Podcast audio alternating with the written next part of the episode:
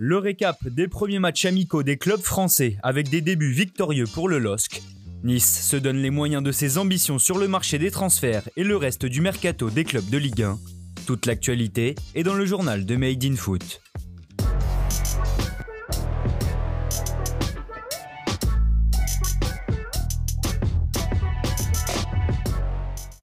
Depuis quelques jours, les rumeurs ont laissé place aux officialisations à Marseille.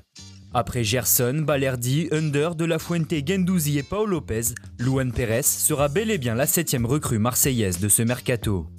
Le défenseur brésilien l'a lui-même confirmé à travers une vidéo postée sur les réseaux sociaux en parlant d'un défi et d'une proposition qu'il ne pouvait pas refuser.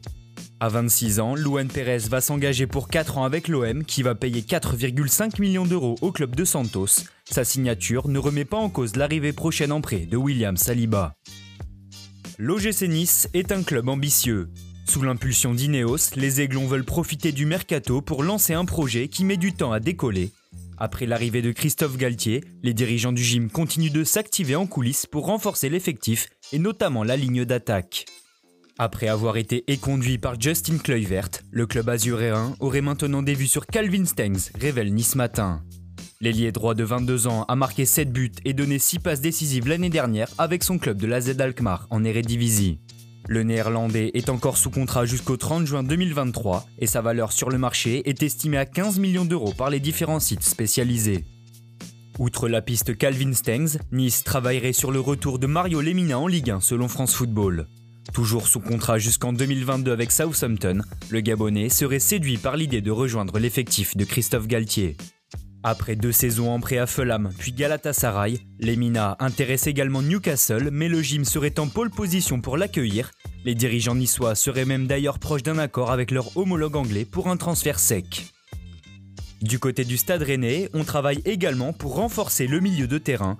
En prévision du possible départ d'Eduardo Camavinga, les dirigeants bretons ont décidé d'attaquer le dossier Jens Kajuste. D'après les informations des médias scandinaves, Rennes a formulé une offre de 10 millions d'euros à Midtjylland, une proposition refusée par le club danois qui réclame près de 15 millions d'euros pour son milieu suédois de 21 ans. Un accord pourrait tout de même intervenir dans les prochains jours, révèle RMC Sport.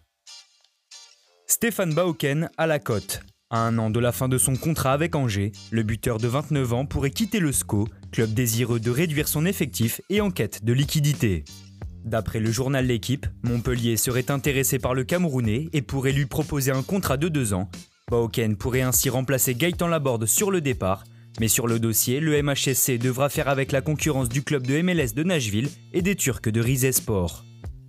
En cas de départ de Baoken, Angers pourrait accélérer sur le dossier Andraz Sporar.